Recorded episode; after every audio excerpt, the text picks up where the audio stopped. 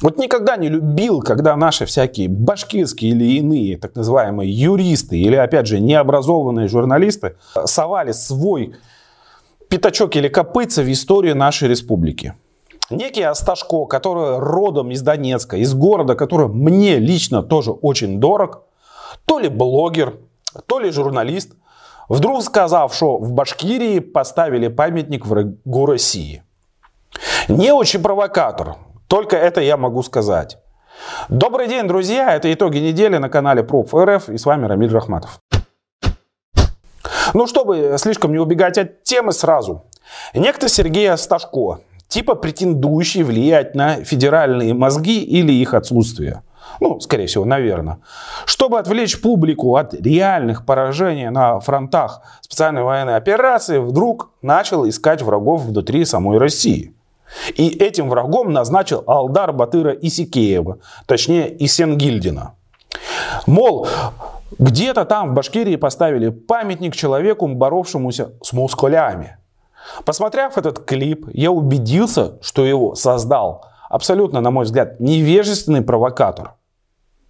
Алдар Батыр лично награжден потомственным российским дворянством.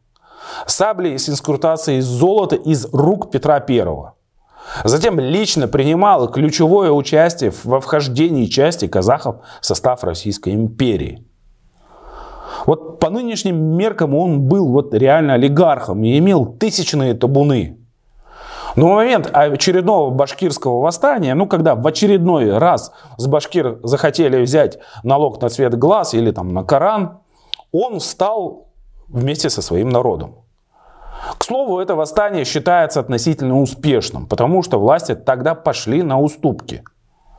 Но опять же, фишка в том, что Алдар Батыров в Казани на переговорах, подчеркиваю, тогда казанский воевода убил по беспределу без суда и следствия.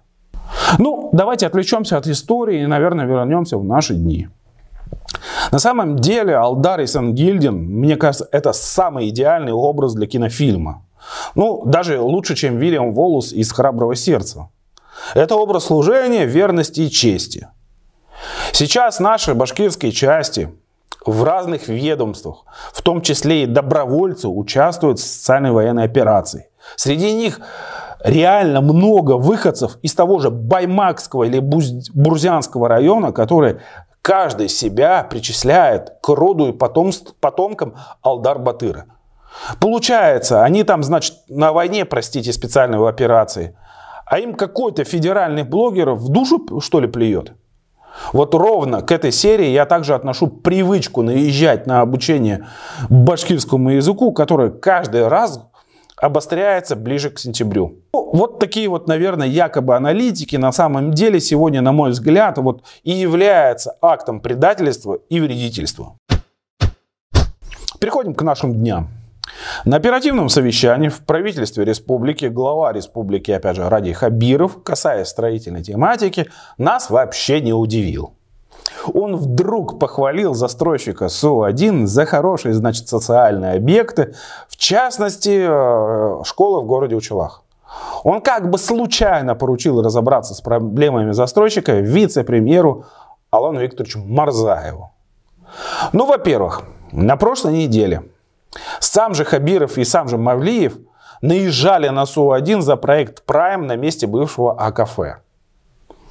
Ну, во-вторых, Алан Викторович, при всем моем к нему уважении, не строитель и не коммунальщик, а имеет репутацию, мягко говоря, решала. То есть Хабиров ему поручил как бы решить вопрос, где власти тупо уперлись в закон. А вот то, что это именно так, говорит пресс-конференция застройщика СУ-1 ЖК «Прайм». Там они убедительно и на основании документов сломали все мифы про то, что их стройка якобы является незаконной и показали, что власти пытаются ну, пинать самих себя. Я же тут повторю, что необходимы, наверное, общие правила игры, а не закон про дышло, по мнению чиновников. Я не блогер, а все-таки журналист, поэтому не могу материться в эфире. Но сама эта фотография вызывает у меня, наверное, такие эмоции. Я здесь вижу бред во всем. Тут все прекрасно. Я вообще лично сам так-то называемый экспрессионизм в исполнении госпожи Васильевой вообще не очень-то считаю искусством или даже, мягко говоря, творчеством. Похоже, что список галерей, где они выставлялись, говорит о том же.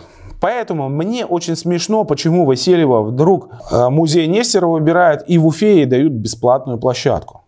Точно так же забавно наблюдать, как случилась семейная встреча Читы Хабировых благодаря этой выставке.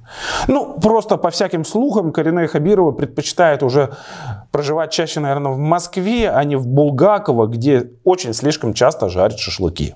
Ну и еще больший смех меня, наверное, вызывает так называемый верховный муфтий России Талгат Таджудин. Вроде бы все по халялю, образов людей и животных на картинах нет. Но все же участие духовного лица в этом как-то смотрится у Бога. Ну и следующий, наверное, немаловажный момент. Анатолий Сердюков, как руководитель Объединенной двигателестроительной корпорации, тоже случайно оказался в Уфе с инспекцией на УМПО. И тут же по случайному совпадению правительственное информагентство Башинформ выдает новость от имени трудинспекции, что на УМПО в начале года работницы, скорее всего, погибли из-за нарушения техники безопасности, то есть по своей вине. Но если открыть сайт самой трудинспекции, то это далеко не так.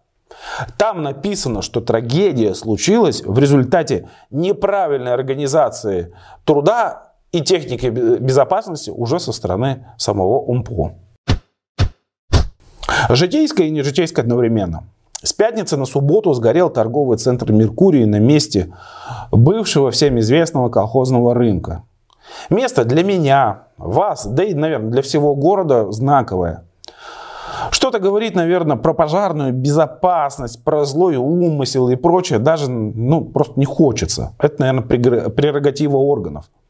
Хотя уже есть официальные заявления о предписаниях и выявленных нарушениях противопожарных безопасности и режима.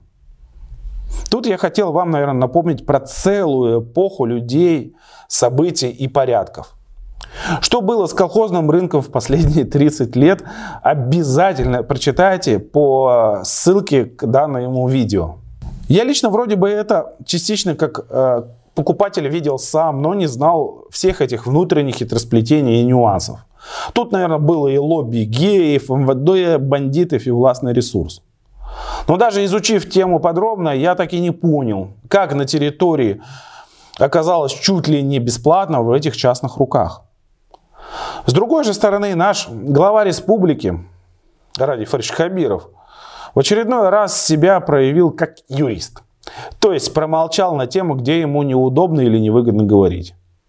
Я что-то невнятное услышал только лишь про классную работу противопожарного вертолета, который умудрился э, промазать несколько раз водой при тушении пожара. И да, это именно тот самый вертолет, который купили за очень большие деньги у того же Ростеха. Впрочем, после пожара, как говорится, и он самый насос. Но цирка и абсурда и хватает и в нашей каждодневной повседневной жизни. Иглинский межрайонный суд отправил, значит, на принудительное психиатрическое лечение местную многодетную мать Альфиру Абдрахманову. Ее семья, значит, держала магазинчик, а его якобы кто-то ограбил. Она грешит на одного из насильников своей дочери, который вышел недавно из тюрьмы. А полиция говорит, что э, факта ограбления не было. В итоге на нее саму завели уголовное дело по ложному доносу. Ну и в ходе расследования вдруг ее захотели посадить в психушку. Я не очевидец и лично не общался со сторонами этого уголовного дела. Поэтому я не могу отвечать за ментальное здоровье ни самой Абдрахмановой, ни следователей, ни судьи. Но я лично знаю точно, как сложно возбудить дело по ложному доносу. Для этого требуется, ну, очень просто большая воля очень больших людей. Вот по ложному доносу на меня следком в свое время умудрился похоронить даже возбужденное самим собой уголовное дело. Уже несколько лет подряд в фокус нашего внимания регулярно попадает гимназия номер 158, которая находится в Кировском районе, микрорайоне Южный. То там проблемы с изучением башкирского языка, то учителя вдруг, вдруг получают в 10 раз меньше директора. И вот школе вроде как повезло. В прошлом году ее возглавил современный и молодой директор Решат Камалов. Ну вот просто за целый год не было к нему никаких особых претензий, мы их не видели даже в соцсетях. Но похоже, что в «Игры престолов» на уровне школ теперь понравилось включаться и играть чиновникам администрации Кировского района. В гимназии номер 158 начали вдруг задавать вопросы ну, про использование площадей школы какими-то сторонними организациями, про, значит, жителей Закавказья, которые строят какую-то спортивную площадку в интересах какого-то там частного лица или организации. Ну, реакцией на все эти вопросы стало увольнение эффективного директора, а потом вдруг после возмущения родительского сообщества директора как бы восстановили в должности, но только вот это через месяц ему уже просто тупо могут не продлить контракт. Тут на самом деле мы вовсе не про этот конкретно частный случай. Здесь впору говорить вообще о пошлой практике контрактов учителей, директоров школ или преподавателей вузов на один год. Людей просто вот такими годовалыми контрактами шантажируют. Вы, Ратмир Мавлиев, сказали, что школы должны стать драйверами Уфы. Сказали, так выполняйте. Разбирайтесь с этой пошлой практикой.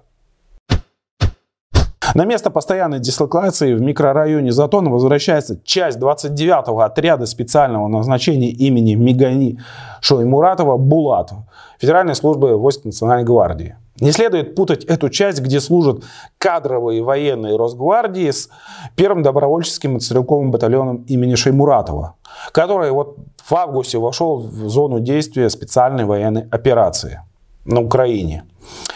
А, войсковой спецназ Росгвардии на выполнение вот своих специальных боевых задач выехал еще в начале года, до еще начала специальной военной операции.